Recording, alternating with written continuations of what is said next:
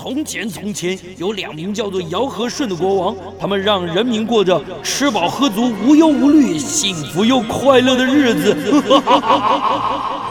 欢迎来到我的超级玩乐大帝国，在这儿，你可以轻轻松松吃喝玩乐，安逸享乐，快快乐乐。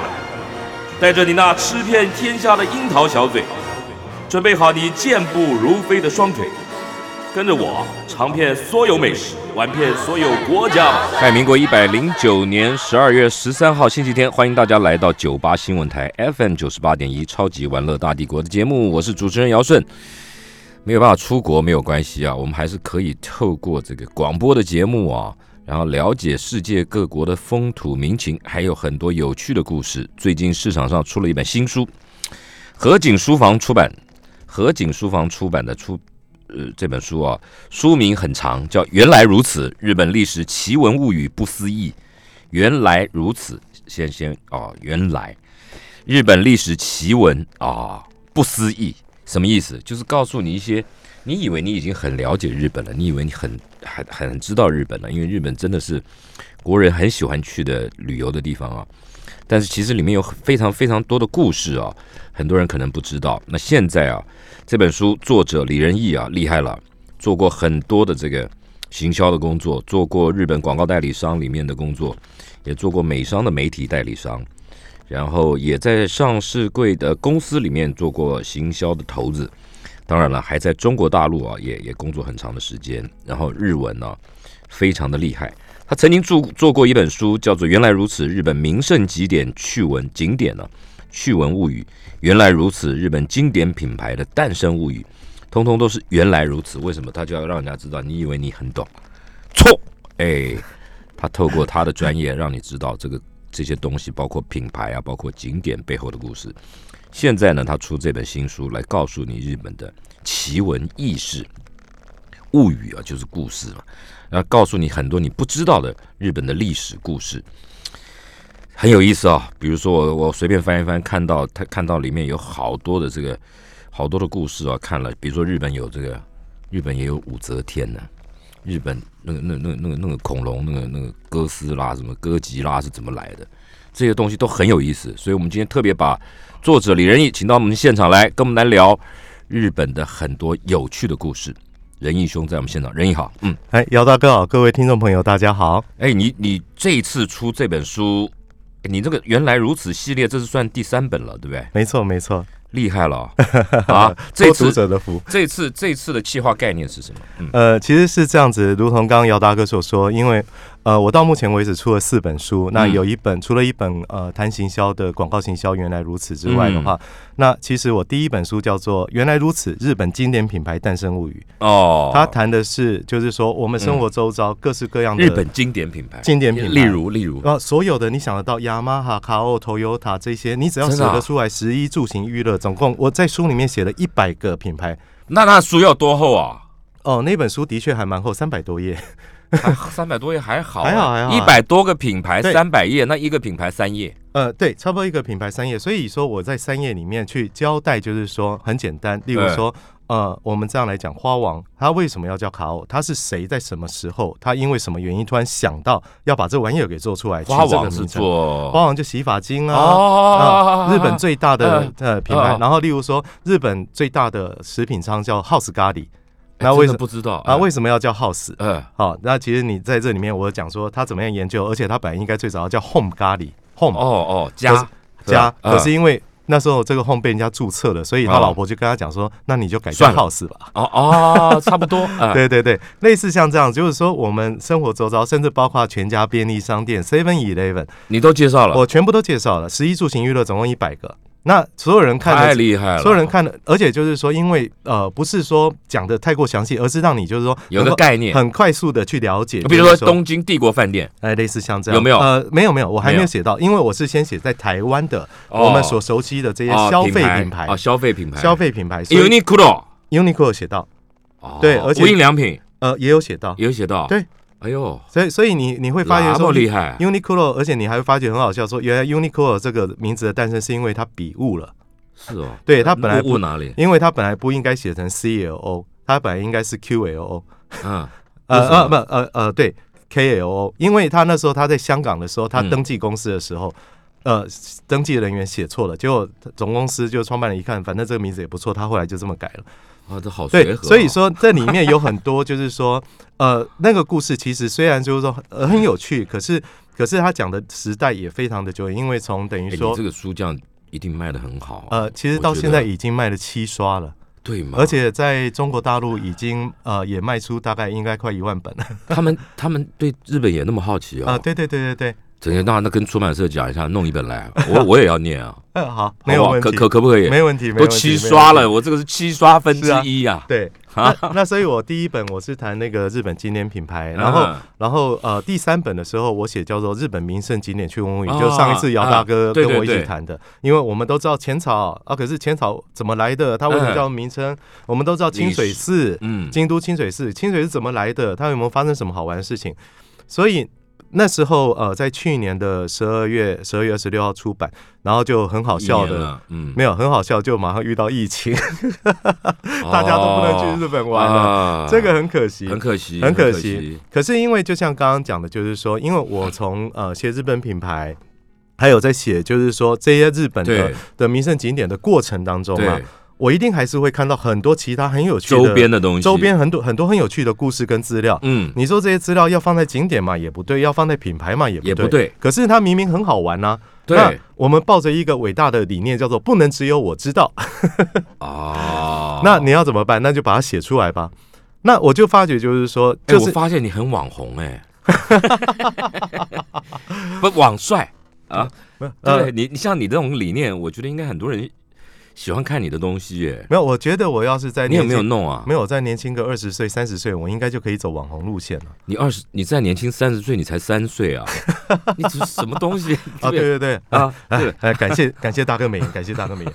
啊，我觉得，我觉得应该很多人，你没有在脸书啊弄部落格这样，呃你这些你这些资料很棒哎。对，所以我接下来应该还会有一些计划慢慢来做推动吧。对啊，因为就像刚刚讲，有实在有太多很有趣的事情而且我觉得你光是这样的，每天讲一个故事，哦，搞一个 podcast，那真的讲不完呐。对对对对，对对对，要不要？嗯，搞一个应该可以，应该可以试试看。对，对，就打趴那些人，打趴那些胡说八道那些那些歪瓜斜枣、驴头马面，呃，好不好？不敢不敢不敢。啊！OK OK，那所以呢，呃，就是因为就像刚刚说的，在这个过程当中有有很多日本很有趣的故事，嗯。然后我又想到一件事情，就是说，因为我高中历史老师啊，哎呦，他其实很他他上课蛮风趣的，为什么风趣呢？因为嗯。那时候他开宗明义讲一句话，哎，他说历史课本当中好玩的故事呢，其实都在字里行间空白的地方，就就不会写出来，就是不会写出来的，不会写出来才是好玩的故事，写出来的都是不好玩的故事。对，那所以呢，其实日本也有相当多这样的一个事情。那我在书里面就会写到嘛，就是说。你知道明治天皇他从京都搬到东京，可是你不会知道他他到搬到东京之后，他举办第一届东京喝酒大会。东京喝酒大会，对对，书里面有。对，书里面有，就全东京大家一起来喝酒。就那那那什么意思？为什么啊？全东京喝酒，那个时候可以这么 open 哦。其实是这样子，就是说，因为呃，明治天皇他他那时候他第一次到东京啊，那时候嗯东京其实才刚历经历过戊辰之变，也就是说，呃，那时候幕末最动乱的一个时刻。啊，然后本来那时候东幕京末算对幕幕幕府末期，最后的时候，幕府军跟政府军本来应该要在东京展开大决战，真的假的？可是因为东京呢，那时候最后决定无血开城。好，我投降。好，然后让什么叫政府军无血？无没有流血，哦无无血血不流血对，嗯不流血开城，然后让东东京呃，就是让政府军进来，然后东京就平平安安度过。那可是，在这个事件哈，那发生在呃就四月，然后嗯。九月的时候，嗯嗯嗯，九呃应该是说九月的时候，九月十月左右，明治天皇就决定说他要去东京。然后那时候他到东京的时候已经年底了，啊。那那个时候因为民心很浮动嘛，大家都才经历过这样的不安的情况，乱。乱啊嗯。不安。结果那时候明治天皇就决定，好，那我们就全东京人哦，真的是全东京，就大家一起来喝酒吧。那喝酒的时候，他就按天皇下令对天皇下下令赏赐御酒，哦哦这个酒谁出？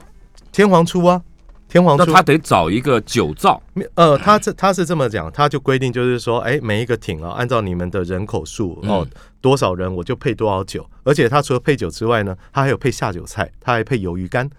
哎哎，那为什么是还发？酒杯，为什么是鱿鱼羹呢？大概比较便宜吧，我想。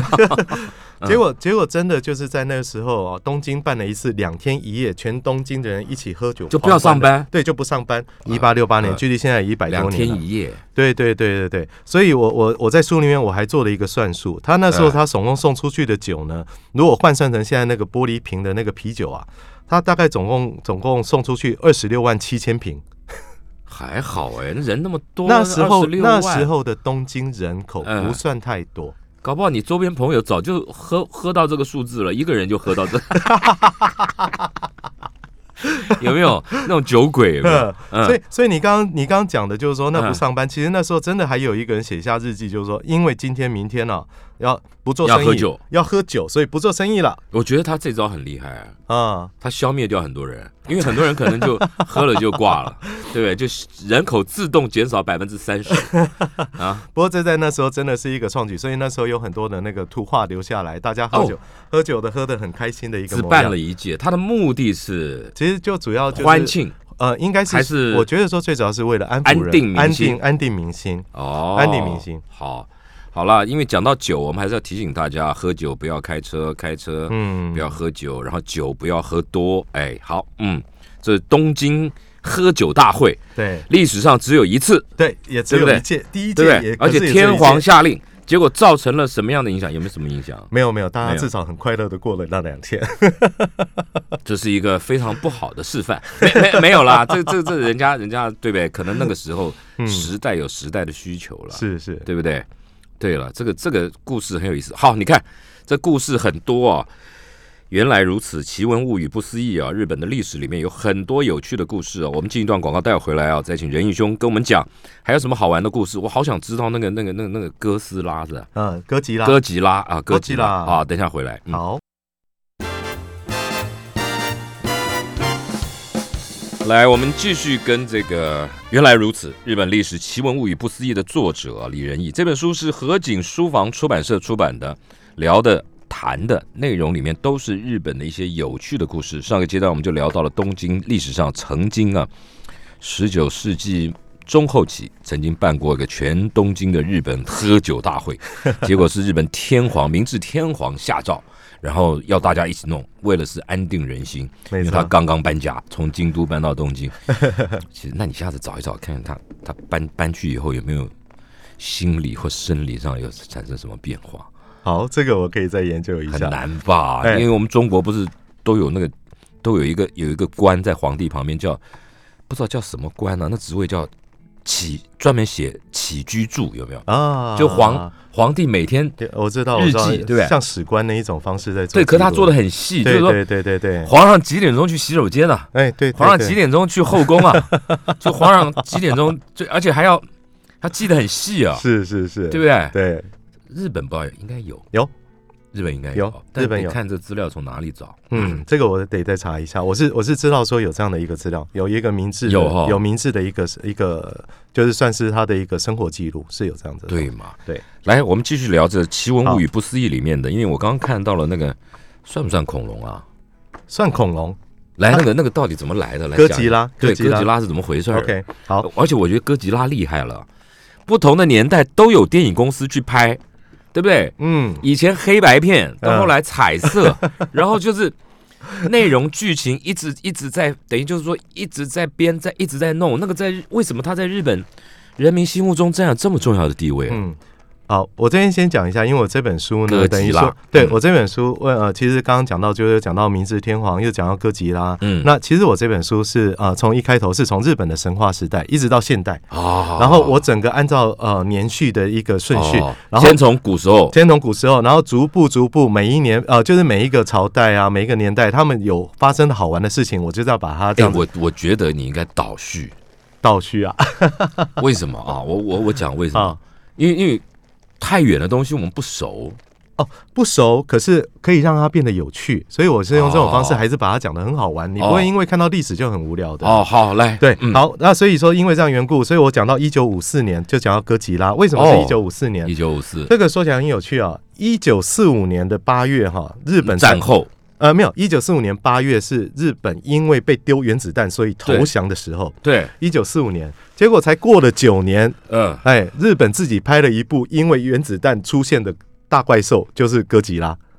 才过九年，过九，年，一九四五一加九，一就有九五四，年。嗯那原因是这样子的哈，嗯，一九五四年的时候，日本的一个呃电影公司叫做东宝，东宝其实东宝这名称就现在还在哦。当然当然在啊，而且东宝这名称是超好笑的，加个字，他如果姓孙那又不一样了啊，就是平价牛排不教父，吓死我了！我以为你前面要加一个新字这样子。啊！什么新东宝啊？啊，OK，嗯，东宝其实这名称呢，就本身就很有趣，因为呢，其实大家都不知道它是一个简称，它其实是东京宝冢的意思啊，宝冢啊。宝冢歌剧团大家都知道了，嗯嗯它其实就是从东京宝冢过来的，哦，所以叫东宝。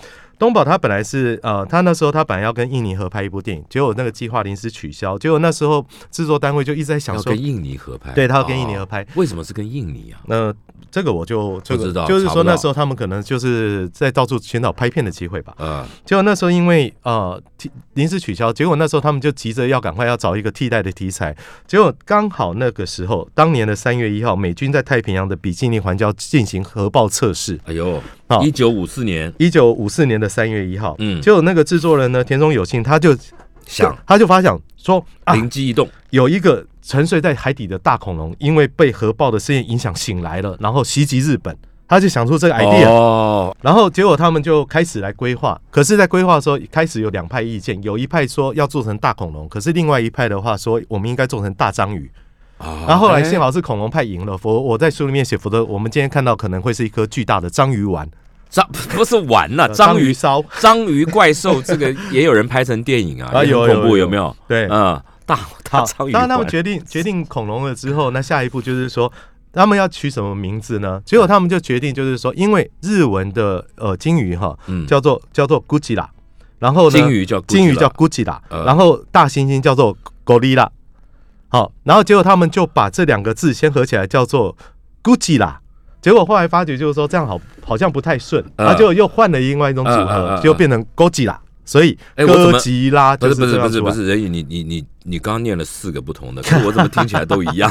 呃日文嘛，好嗯日文就是，所以嗯所以哥 Godzilla Godzilla，哎 Gucci 啦 Gucci 啦跟 Goji 啦，好，还有还有 Godzilla Go Goli 啦跟 Go- Gucci 啦，Gucci 啦是金鱼，Go Goli 啦是猩猩。我真的 Anyway，很佩服好你，你是念日文念到这么精啊，嗯，呃，总之呢，哥吉拉其实意思哈，你简单来讲叫做大猩猩加上大金鱼，所以呢，它有大猩呃大金鱼的身材，可是它脸长得像大猩猩的原因是这样的。大猩大金鱼？没有，我说。像金鱼一样庞大的身躯，啊可是脸孔长得像猩猩，是这样的意思。可是我一直老觉得它像恐龙，它就是恐龙，它就是恐龙它。是恐龙，对，可是啊那时候他们是用那个金鱼的那个日文，呃，好、哥吉拉来把它取名，名字哦这个才叫哥吉拉。哦，OK，好那有意思，而且它很好玩的，就是说，因为那时候哈，因为拍片的缘故啊，嗯。就他没有办法用分格动画，就一格一格慢慢去去动一个小模型那样的拍法。嗯，不，那时候没有，那时候没有，那时候候有技术，可是拍起来要画。要要花七年，太慢了。画的，呃，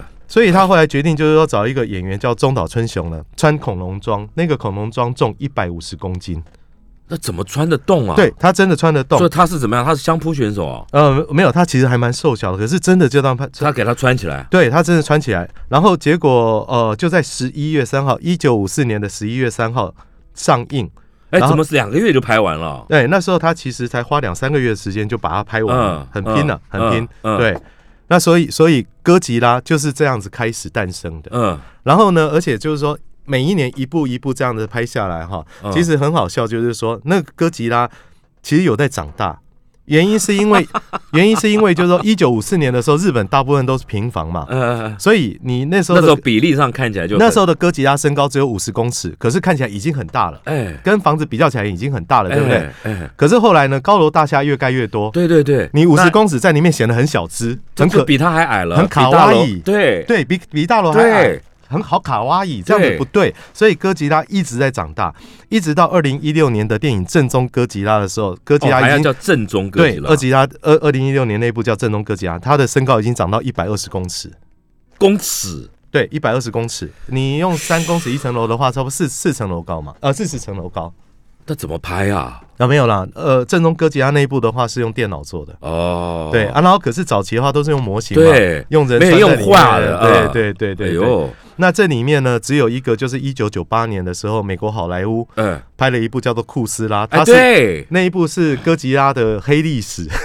哎，为什么叫黑历史？黑历史的原因是因为就是说他就 copy 他，他的没有，他整个身身形啦、动作、动态啊，完全都跟日本人传统印象哥吉拉完全不一样嘛。他活跳跳的像一只猴子一样，所以日本人对这个其实很强烈反弹。所以，哦所以后来你看美国就没有办法再拍出这样的东西，结果都还后来美国好莱坞新拍的《怪兽之王》最近的电影，它都还是恢复原本的模样。可是呢，一直到现在哦，一直到现在，你所看到所有的电影里面的哥吉拉那个叫声啊，嗯，都还是一九五四年那时候那个叫声的版本，而且连主题曲也跟一九五四年都一模一样。那个叫声，他他他是怎么来的？哦，那个叫声哈，嗯那时候是因为呃，那时候是呃哥吉拉的整个主题曲的作曲家，嗯，他除了编出那个脍炙人口那个音乐之外，他同时也负责特效的叫声。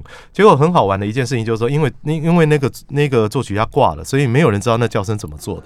后来有人研究，据说啦，嗯。他是拿一个皮手套，嗯，然后沾满那个一那个松脂哦松松脂然后在大提琴的那个琴弦上面摩擦，哦，摩擦产生声音之后呢，然后最后做一件事，把录到的声音倒转回来，好厉害，好厉害，最后形成哥吉拉的叫声，而且呃。就像刚刚讲，因为实在找不到其他更适合的叫声，所以那个叫声就从一九五四年一直用到现在二零二零年。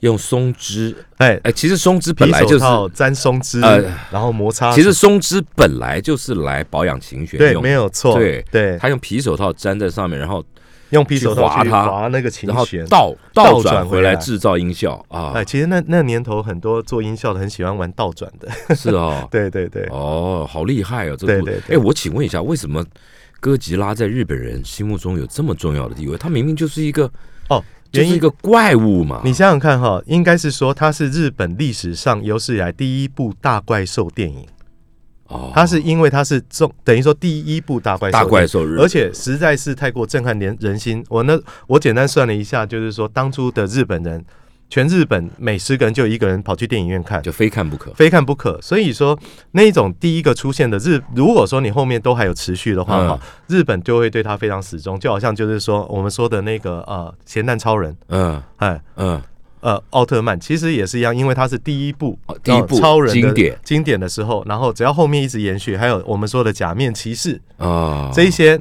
我觉得说日本人非常擅长，就是说把这些东西一直延续，而且他们不断的附加他新意，让每一个世代都还是会去喜欢它。哎，这是厉害。我觉得不是，那后来拍哥吉拉还是东宝吗？对，都一直是东宝拍，对对对，都是别人不能拍。因为这个是属于就是东宝他自己本身著作权这个 IP 就是东宝自己研发的，因为他不是哦跟某个小说家合作等等，不是的。你哇刚刚讲嘛，他是东宝的那个员工自己嗯发想出来的。哎，对，哦，这个这是，但这我不懂哎，日本人为什么那么喜欢他啊？他明明就是残害人民的嘛，残害老百姓。这个讲起来，很多人可能他们就有一个被虐的那种，是吧？呃，应该是说有时候你看到那些知名的景点被破坏的时候，觉得很爽吧？我没有哦，那只有你哦。现在在我们节目受访的叫李仁义，好吧？真的吗？没有啦，没有，真的，真的啊真的，他们就是说这里面哦还是会去注意，就是说。有一些心态。东京铁塔什么时候被挂掉啦？哈，和光百货什么时候？对，哦等等的，对 OK，对。好，我们再进一段广告带回来啊，还有很多有趣的故事啊，比如说什么叫做纳卡西，那是怎么来的？好，带回来。嗯。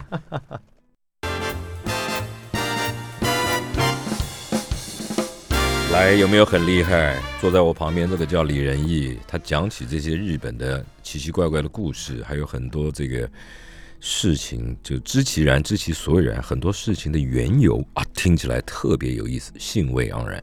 上个阶段我们就说哥吉拉是怎么来的？哦，原来是当初是东宝的一个员工想出来的，然后名字取东取西，然后呢，形象上它又是整合了这个大金鱼、海底的大金鱼，还有陆地上的大猩猩两个整出来，结果做出了一个恐龙。哎，这 这太有意思，而且声音是怎么来的？这这听起来都好有意思哦。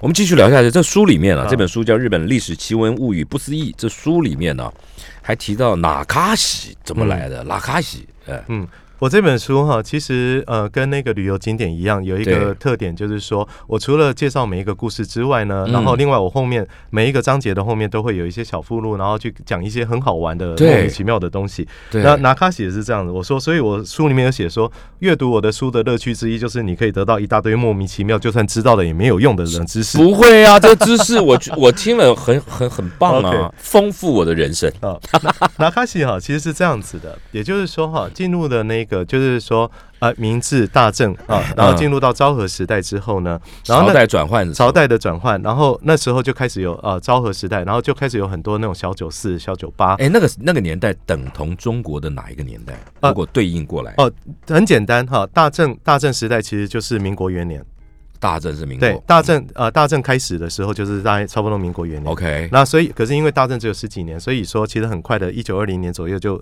这呃替换到那个昭和时代。OK，对，然后呃，刚刚讲到就是说，有很多的小酒肆跟小酒家，可是你光是吃饭喝酒觉得不过瘾，你想要找人来来助兴，然后那时候那在这个之前有没有歌舞艺伎？有吗？有有老早就有了。对，可是歌舞艺伎是传统的嘛，对然后可是那时候有另外一群是提供西洋音乐的服务嘛，就是拿着手风琴，背着吉他。哎，然后呢，这种走唱艺人游走游走各个那种酒家之间，然后接受人家点歌，然后他就现弹现唱就那个就。是我们印象中的纳卡西。那个叫拿，我们台湾就把这个叫拿卡西，可是我们叫纳卡西、拿卡西，可是他原来的日文的意思，他们把这种人称，因为他们流动嘛，嗯。那流动各地，那日文的流动哈，流这个字日文念作哪嘎喜，哪嘎？哪嘎喜，不是咖，对，不是卡。哪嘎西。那你知道吗？我们经常就日本人的一些词拿过来，我们这边就会变。改。啊对，然后所以说，那应该不是变，是发音不标准，那不是刻意的变，好不好？对嗯对。啊，那所以，所以呢，就是说，我们所谓的拿拿卡西，就是从这样子的拿来的哎，流传过来的。哦，就是大家大家可能以前就北投嘛，那个那个那个 流浪到淡水的有没有？没错，没错，没错。就手风琴，然后对对可是现在不是后来有一阵酒家里面的拿卡西那卡西不是这样子，嗯。它一定有一个鼓，你知道吗？对。然后有一个 keyboard，对对对对，然后有时候是 sax phone，有的时候就就是这样子啦，对。对不对？那个是后来就没有手风琴了，对，然后到了近代，就是这这三十年，现在很少了啦，这已经都变成卡拉 OK 啦。对对从就是卡拉 OK 现之后就不见了嘛。没有，可是还是有卡拉 OK 嗯配这个现场伴奏，所以那时候北投其实有一个很有趣的景象，就是说有很多的是 o d o b i 对对对，啊专门去小蜜蜂，哎小蜜蜂 o d o b i 然后专门载小姐嗯，往山上跑。对对对对，那个是酒家文化嘛，对对对对，对，妹妹小蜜蜂不是只有做这件事情哦，哎这个小弟我就有研究了哦，那个小蜜蜂还要怎么样？就是说，呃，有些酒家里面没有的菜，啊小蜜蜂就到山下去买上来，是是是，哎，哎。有有种有种排骨酥啊，那是用猪肉做的，可是味道跟盐酥鸡很像，好好吃哦。那个就是要叫山下叫上来，那个餐厅里都没做。是是，是。哎，他们不是只有载小姐，还要 还要去买小菜，哎，等于就是现在的 Uber Eats 还有胖达 food 胖达，对不对？哦哦，好，这个很有意思。是哎，书里面还有一些有趣的故事，有一个打老婆的故事哦，呃不是打打老婆，是反过来是老婆代打，老婆代打，老婆代打。其实这个这个是，老婆老婆带老公被打，呃老婆代替老公去打仗。哎哎，古有花木兰，哎，这不就花木兰吗？呃，她是花木兰的老婆版。好，来说说看，这什么什么意思啊？好哪个年代？一不，你现在讲的是真的还是假的？真的真的真的有这个真的有这个故事。可是不就一个人也被你被你找到了？没有没有没有，其实就像我讲的啊，就是说那个历史课本绝对不会跟你写这段事。当然不会啊，历史老师也不知道啊，对不对？历史老师怎么会知道这个？呃，OK，它其实发生是在那个日本就鼎鼎大名的战国时代啊，那个对应到中国是什么时代？啊，战国一五六八年了。战国时代的话，应该是差不多在呃，应该是差不多在呃宋元之间。哦，OK，对，因因为那个呃元寇哈元嗯。元朝曾经有两次的呃，就是说进攻那个日本，嗯嗯，然后那哦真的啊，元朝去打日本，对，元朝有有两次去打日本，那就是嗯。因为就是说遇到台风被挂掉，所以台风才被日本人叫做神风嘛。哦，对，然后另外的话，丰臣秀吉也曾经想要去打过那个，就是说朝鲜，所以那时候应该是元朝，所以他刚好是在宋元之间这样子一个时间。嗯。嗯嗯，那我现在讲的这个故事，战国时代，战国时代，它是发生在一五六八年，嗯一五六八年，所以四百多年前嘛。哈、嗯那时候是这样子的。那时候大家都知道，就是说，你今天如果是一个武将，你守城是你的重责大任嘛。然后啊结果那时候有一个，我把它称之为人生胜利组的哈，嗯一个武将叫做周访部定胜。哦这这名字好难记对哦。，那你就叫周访部先生好了。啊，周访部先生是人生胜利组，反正年纪轻轻，年纪有为，然后获得很多功绩。嗯那时候几岁？那时候他他只有三十三岁，将军？啊，没有没有没有，没有。将军，呃，他不是将军，他算是人家的家臣。哦，他三十三岁，然后呢，奉主公的呃主主公的命令，然后去守一个城，好，他守一个城，然后结果呢，那个城叫日尾城，然后可是这一个人只有一个缺点，就是您刚说的爱喝酒，他哦超爱喝酒，真的啊，而且每次一喝酒就喝得乱七八糟。那怎么误会误事嘛？那怎么打仗啊？对啊？结结果老板怎么还会信任他？没有，他平常的时候，反正就是说清醒的时候也没也没对，清醒的时候都没事。结果呢，有一天呢，因为有朋友来访，然后就今天有朋来嘛，是高兴的嗯又喝了，又喝了，喝到第二天呢，已经醉不省人不省人事了。结果这时候呢，好死不死，就是很出名的，就是日本那个风林火山呐、嗯，武田信玄，他下面有一个大将叫做山县昌景，干什么？打来了，没事就就就突然打人家干什么？对，就突然打来了。嗯那，那时候他们其实经常这样打来打去，打来打来打去。对，然后呢，这个三线昌景呢，他其实是真的是算是非常有名的武将，他是真的很厉害哦，很会打仗。很会打仗。因为呃，我曾经有查到资料，据说他曾经把那个织田信长打到追着跑，那么厉害，对，真的这么厉害。哎呦，结果呢，好日尾城嘛，然后结果哎，山县昌景打来了。嗯，结果，哎，他老婆赶快去叫老公啊！哎，哎敌人打来了，叫不醒，哎，叫不醒，嗯醉翻了，呃，嗯醉到不省人事嗯，，起不来。哎，起不来。那结果怎么办呢？老娘亲自对这位老婆决定了自己上场代打，真的啊 对提枪上马对，没有错。啊！所以呢，这个老婆马上就披挂上阵，然后就穿好盔甲，率领所有家臣就这样攻出去。哦呦，哎哎，赢了还输了？哎，这一点就最好玩。哎，对方是鼎鼎大名的这样子一个大将军。大将军哈，你看到一介女子。哎，结果呢，就撤，他老婆打赢了。哎，没有，真的有打，不是、呃不是就撤，他是真的打，而且他老婆还真的打赢了。为为什么？他老婆厉害嘛，所以我书里面哈，我嗯。书里面一开头就讲一句话，我我有个心得，嗯，每个成功的男人背后都有一个厉害的女人。我书里面一开头就讲一句话呢，嗯，是一个像鬼一样的敌人比较可怕，还是像鬼一样的老婆比较可怕？好好好，有道理。哎，真是的，这这女的怎么那么厉害哦？所以那所以这这这老婆回来没有他升官了，等到没有等到他哈，打完，他打完的时候，应该是说打完，然后我刚刚讲的那位周访部先生呢，嗯才慢慢这样醒过来。结果这样子醉眼心中看着城内，哎、嗯嗯奇怪，怎么烽火这样四处啊，嗯死伤无数啊？哎哎呦，啊，结果床边呢有一个浑身浴血的老婆，嗯，哎，微笑着问着他说：“哎呀，你醒了？” 你你这这这，以上这一段绝对是任义雄自己加 自己加码加料。最好是她在她披着血在她老公边说：“哎，老公你醒了，我给你给你弄个四神汤。呃，可以确定的一件事情呢，我们这位周访部先生从此之后就戒酒了。”真的吗？真的真的真的书里面都呃历史历史有记载，有有记载，他跟他的主公发誓，他以后再也不碰酒。真的啊。那那不是我比较好奇，那他老婆有没有升官？没有，我这边书里面有写，就是说，如果说你有一个连三线场景都打得赢的老婆，应该谁都不敢再喝了吧？哎有道理，有对这这个女生披了盔甲去打仗，还还把还打大将军打败，是是是打挂是是。所以，所以我最后有一个推论，就是说，三线苍井能够打赢那个织田信长，然后他老婆可以打赢三线苍井，所以我的结论，嗯，他老婆应该可以打得赢武呃织田信长。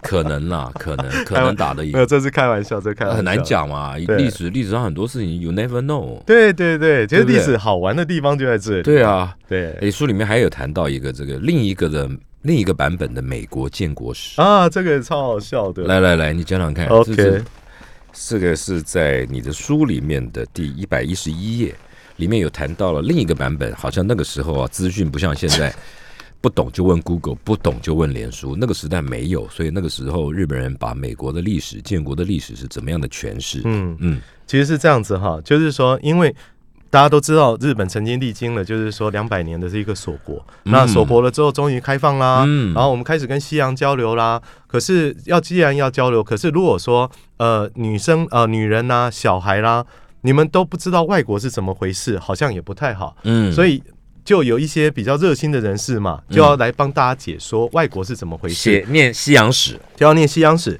所以在一八六一年，那时候还在幕德川幕府最末期阶段哈。嗯一八六一年的时候，有一个江户作家呢，呃，他叫做那个假名桓鲁文哈，他就写了一本书，他叫做呃同慧解万国思哈。这个意思就是说，用童话童话的方式来跟你讲万呃万国世界各国的故事，童慧解，对就用童话用绘本，童话绘本的方式啊来描述。嗯，那其实有第三本，他谈呃，其中的第三部他谈的是美国建国史哎呦，哦。这个厉害了。日本人写的美国建国史哦，可是是他有一八六一年的版本。这个作者有没有去过美国？哎，这个就很好玩。哎我们来看他里面怎么讲。嗯，一开始的时候，他先解释一下，就是说新大陆怎么出现。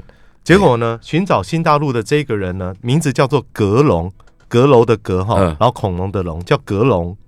哎，呃，其实这就是这什么鬼啊就是哥伦布。OK OK 好，也不错啊，对外来语还可以哎接受，还外来语可以接受。格隆对啊，结果格格隆他那时候他在寻找美洲的时候呢，他底下人员因为一直没有找到大陆的时候，本来已经拿着手枪跟他造反，结果我们这位格隆先生呢，摆出歌舞伎的一个模样，哎呦，然后说：“哎呀，我有天眼通，我们马上就可以找到陆地了。”然后大家就乖乖接受了。那这个这这个就是漫画，哎，已经漫画，可是画的是歌舞伎的模样啊，嗯这个也没关系哎。哎哎，然后呢，后来呢，就又转到另外一个故事呢，把建国当成一个对神话，，有一个人叫做米里干，然后华盛东。哎，哦，说话大家说话的话，然后是呃圣洁的圣，然后东方的东，华盛东。听众朋友，迷你干跟华盛东是谁？我们进一段广告啊，我们给大家一点点时间，用你们无比的智慧去猜想一下这两个人跟美国建国有什么关系。我们进一段广告，待会回来。来，越听越听越有趣哦！我都希望今天这个节目可以就是把这本书讲完哦。不行，不能讲完，讲完没人买了。嗯，这本书叫做《日本历史奇闻物语不思议，原来如此》系列，是这个河井书房出版社的。作者李仁义花了很多时间，他真的对日本啊很有研究，但他研究的日本啊都不是那种。都不正统，应该就讲不三不四啊不正没没有啦，不正经的。哎，哎没事儿，我们刚刚就就听了这些故事，嗯真的太有意思了。呃，现在讲到米里干，日本人的第刚开始的时候，怎么去谈美国的建国史，里面出现好多奇奇怪怪的人物，结果都是都是外来语了。现在讲米里干跟华盛东是谁啊？对，呃，米里干其实就是美利坚的，哦呃，American，对，然后华盛东那他是一个人呢，你还对带了对图来，他是个人呢。对对对，可是那时候反正就是自由发想，至少他他讲对了华华盛东啊，华盛东是谁？华盛顿，听众朋友，我们刚刚休息的时间，你有嗯没有猜出来呢？华华华盛顿是其实还有还有一个更麻烦的名字，嗯就是说这位华盛东他生了一个儿子呢，叫做盖欧鲁盖，他才是最重要的人物。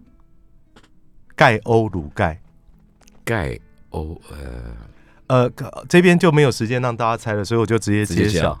呃，日呃英文的那个乔治叫做 George。George，George 是 G E O R G E，对，结果呢，那个日本人把它拆，G E 是一个音，O 是一个音，R 是一个音，然后最后 G 嘎噜 E 又是一个音，所以变成 Gay O 鲁 Gay，所以乔治。所以没有乔治就突然变成盖欧鲁盖。啊，然后 Gay 欧给欧鲁给，哎，本来是 George George，、哎。不是 Gay 欧鲁 Gay Gay 欧鲁哦。哎，所以盖欧鲁盖哈。是谁？华盛顿，就是乔治，呃，华盛乔盖欧鲁盖华盛东就是乔治华盛顿，就是国父啦，哦，美国国父啦，哎。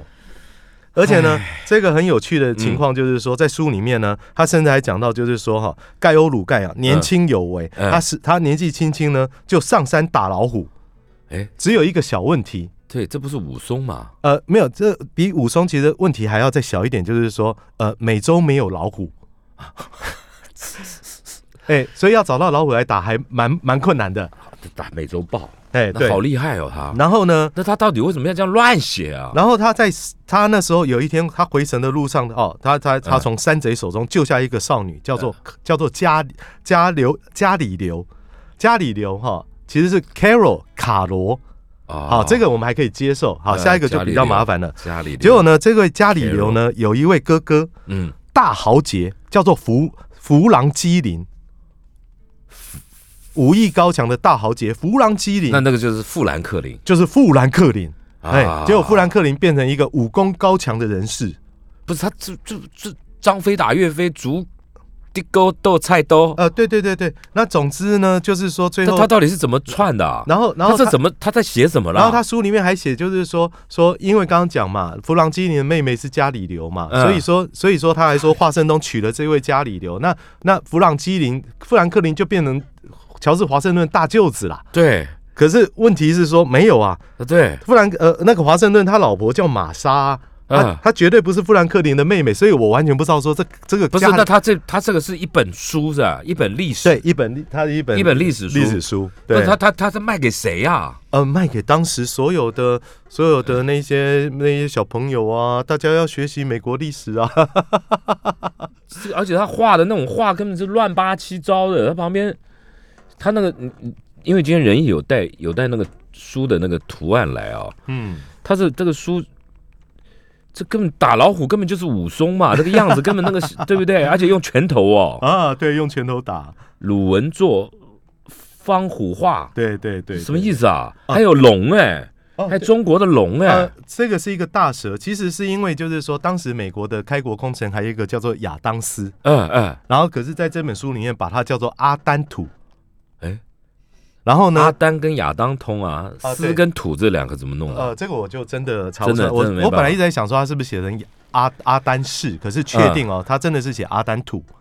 然后呢，然后在书里面，呃，为什么会出现这一条？其实你说的龙，它是大蛇。哎呦，大因为呢阿丹土是一个很孝顺的年轻人。嗯有一天，他的老妈妈，他的老妈妈被一条大蛇给叼走，叼到山里面去了。所以阿丹土就去找大蛇复仇，然后最后在仙女的帮助之下，终于斩杀大蛇。哎，这我又听起来又像周楚，除三害，呃，总之呢，就是说那个时候哈，嗯这本书出版的时候，嗯一一八六一年嘛，它嗯距离美国建国大概距离是八十五年。嗯，对，可是因为就像刚刚讲的，就是说，因为都是道听途说嘛，对没有任何的资讯，也没 Google 嘛，对，哎，所以写出一个非常欢乐的美国建国史。是哪有欢乐啊？我觉得那充满了怪力乱神呢呃。不会啊，我们现在来看的时候觉得还蛮欢乐。这本书现在还买得到买不到？啊，没有，它这个因为是那个是属于国家的文物，所以在、哦他们是收藏在国家的一个一个图书馆里面。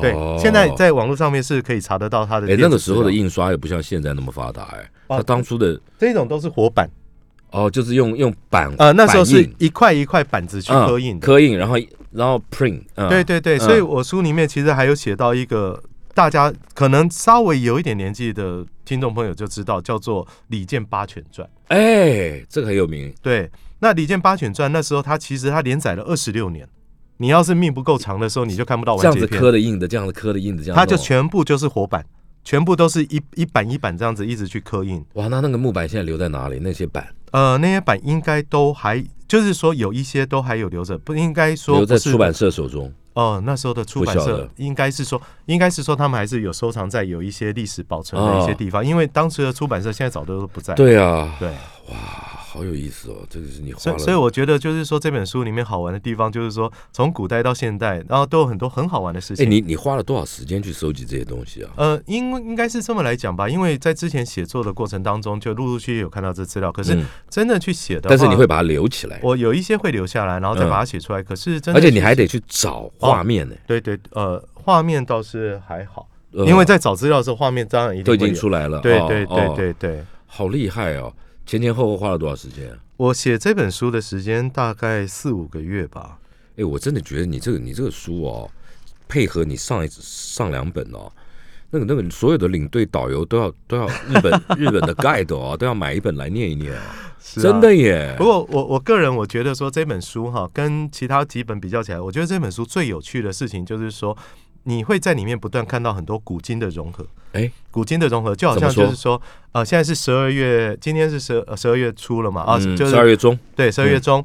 其实再过两个礼拜，日本就要办红白和歌嘛，哦，哎，那是什么？哎，哦，红白和歌，为什么红白对抗？红白大对抗。嗯，我在书里面其实也有讲到红白的由来。那这个讲就是说，因为我刚刚提到一九四五年日本被丢了原子弹，对，然后宣布战战败投降。可是，在一九四六年的一月一号，嗯应该是说一九四五年的十二月三十一号最后一天，嗯，跨年了，第一届红白出现。哎，为什么？原因是因为就是说那时候的这个 NHK 才的才刚刚受重创的，对，才刚刚受重创。可是 NHK 音乐制作人觉得就是说，好了，一个时代结束了，我们大家都必须要抱着重新重新的出发的一个心态来哦迈向新的一年，所以他决定做一个轻松愉快的音乐节目。哦然后呢？可是他用他，因为就是说学校大家以前在比剑道啦，都会分红队、白队，或者哦，他用这样的概念，然后就编红白。来然后唱歌，对，可是呢，一开始的时候，他本来是叫做红白歌合战，嗯。可是那时候因为日本已经被那个就是占占占，领了，哦，已经被 GHQ 就是那个盟盟军占领，嗯。然后盟军说你战败之国，你在跟我谈什么合战？嗯，所以他这名声没有用。嗯。然后可是那一届办出来之后非常成功，然后可是当时并没有在隔年继续马上办，原因是因为那时候的人还没有一个观念说，既然这个东西很受欢迎，我们就每年都来办一次。哦。当时还没有这种概念，所以就一次。然后所以一次之后，可是过两三年之后，大家一直念念不忘。怀念，怀念，然后所以说又把那个节目形态又搬回来，然后又变重新变成红白歌合战，哦，然后就从那时候到现在每一年都没间断。难怪，可是我刚刚说古今融合，嗯。古今融合的原因是因为就是说，可是为什么红白红白？